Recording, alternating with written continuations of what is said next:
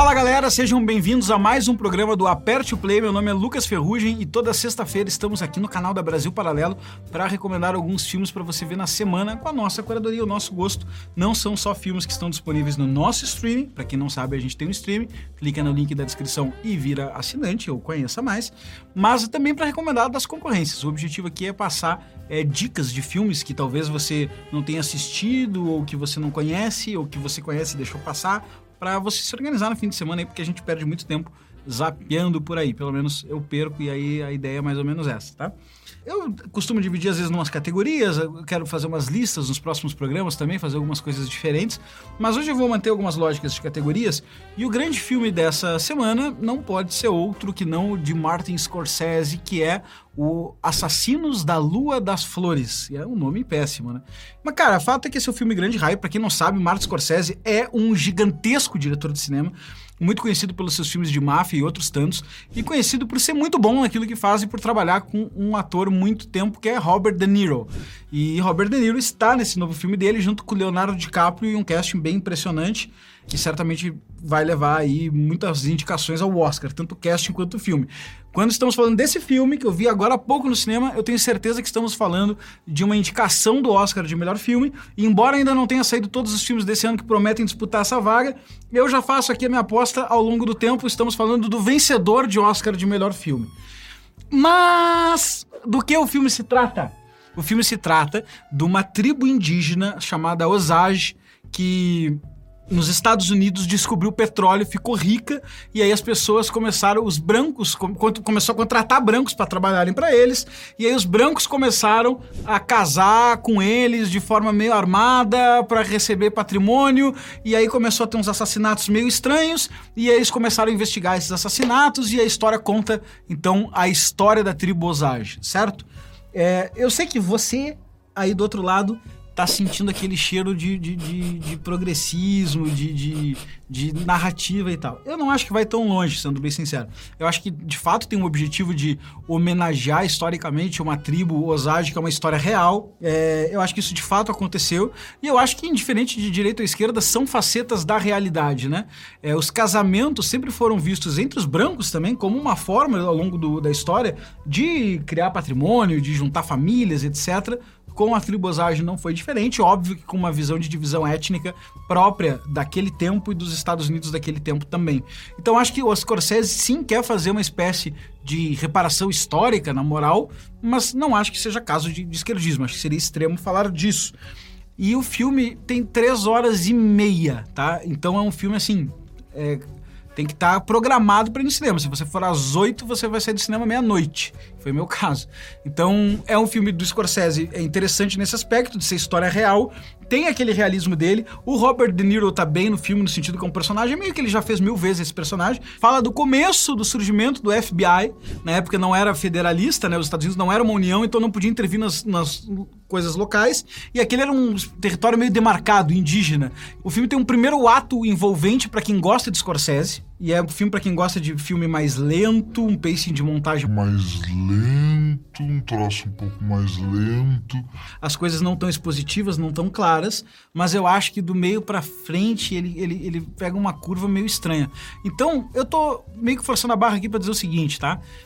É um filme bom para quem gosta muito do Scorsese, para quem gosta muito do cinema dele, dizer que não é ruim, entendeu? É, então esse é o filme que tá no cinema agora. É, vamos lá para a próxima dica. I ain't got nothing but regret. E antes de partir para a segunda categoria do dia, que é o clássico que eu quero recomendar, eu quero que você deixe o like, se inscreva no canal e deixe seu comentário de qual filme, principalmente os mais desconhecidos, você quer que eu assista para poder, é, de repente, trazer aqui o programa, dar alguma opinião, alguma coisa assim, tá bom? Ou se você já assistiu algum desses que eu tô recomendando, deixa sua avaliação aqui embaixo também para eu ler, gosto muito de ler os comentários. Mas vamos lá. Filme clássico. Por que clássico? Porque tem aquele filme que todo mundo conhece, já ouviu de nome, já ouviu a música, já viu uma cena, mas pode ter deixado passar ou visto e não dado bola. E aí aí agora tá mais maduro, vale a pena ver de novo. E o filme que eu vou recomendar hoje, cara, você pode não conhecer o filme, não pode, pode não conhecer o diretor, nem os atores, nem os personagens, nem nada. Mas uma coisa você conhece: essa cena.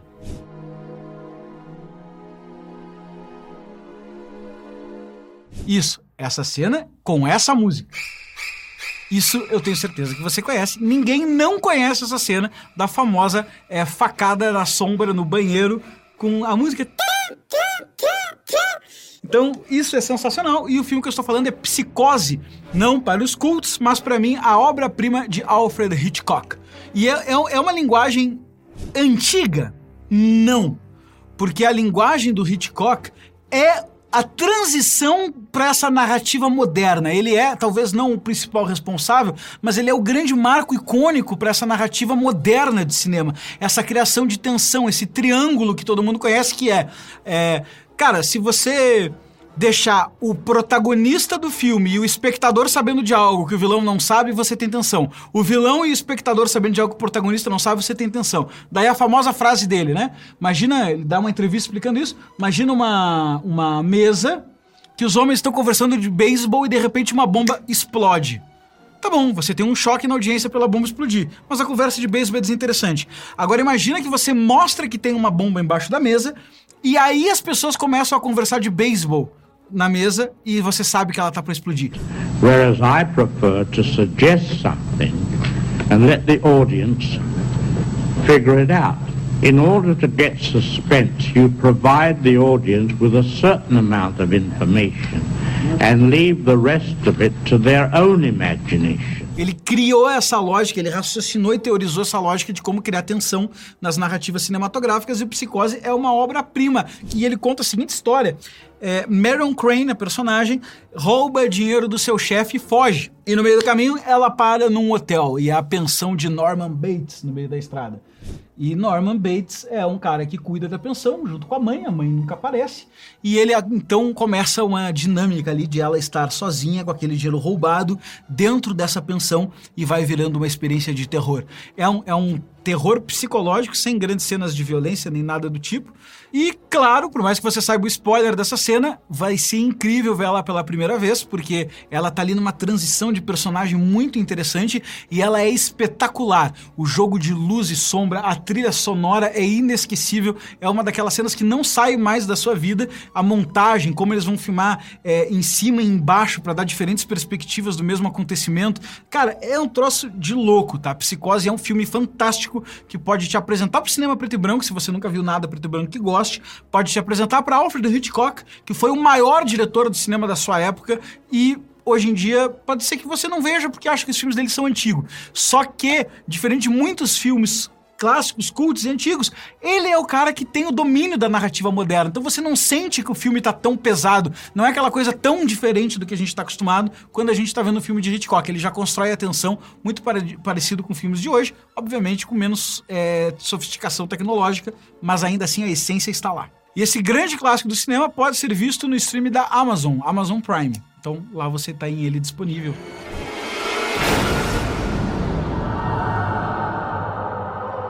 O terceiro filme que eu vou indicar é aquele filme que não ficou tão famoso e talvez você não tenha assistido.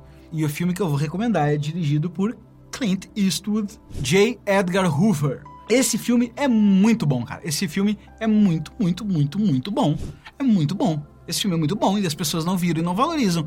Cara, esse filme conta a seguinte história: o surgimento do FBI através da história de J. Edgar Hoover, o fundador do FBI, conhecido como o caçador de comunistas, o inquisidor dos comunistas. Muita gente não sabe, mas o FBI foi fundado para combater comunistas. 1917 tinha acontecido a Revolução Russa, o mundo inteiro olhava para aquela novidade comunista.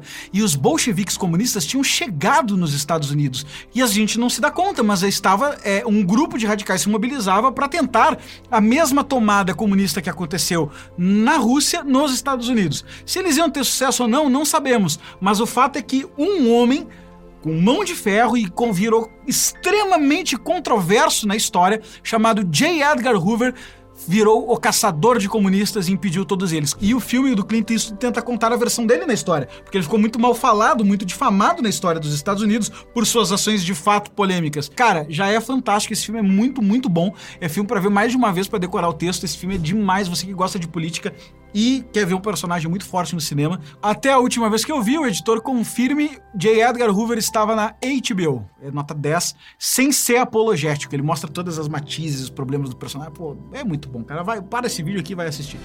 It's time this generation learned the difference between villain and hero. Even great men can be corrupted.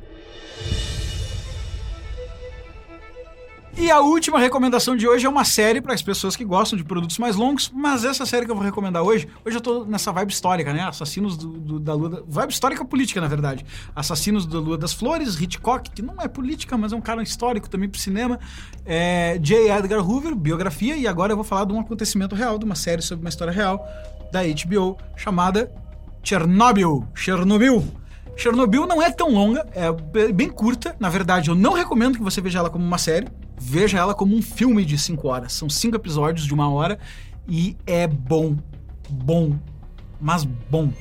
Porque, primeiro, que talvez seja o figurino e o design de ambientação mais fantástico que eu já vi numa série. É muito bem produzido. Eles pegaram para fazer o desastre de Chernobyl. Você acho eu que você sabe, é, uma usina nuclear na União Soviética e, por uma série de negligências, bum!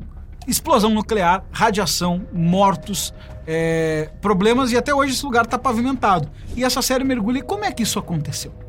E aí ele remonta a União Soviética daquela época, governada por Mikhail Gorbachev, e ele mostra passo a passo esse processo. E aí ele faz uma ambientação. Cara, tinha tudo pra ficar meio brega, mas a HBO fazendo série é muito boa. Os personagens são incríveis, a história real é incrível, o roteiro é fantástico. E se você pegar e falar, cara, vou ver isso duas da tarde num domingo e terminar no final da tarde, tal, ou a hora que você puder vai ser um filmaço.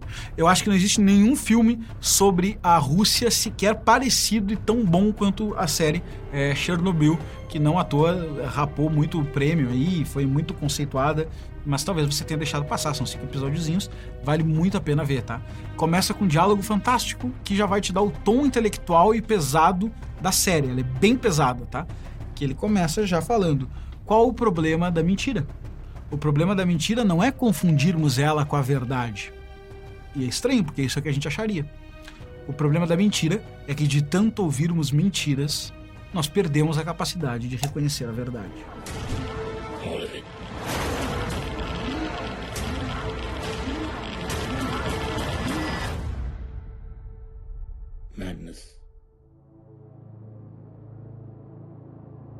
Se você quer uma experiência é, densa, vá no Chernobyl.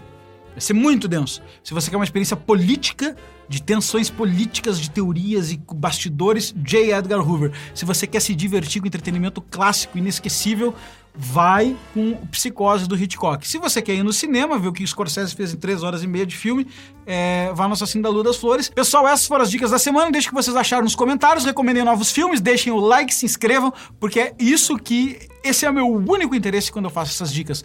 Os likes e os inscritos. Que eu não sei para que, que servem, mas dizem que ajuda o algoritmo do YouTube a entregar mais. Conto com vocês, brincadeiras à parte e até breve.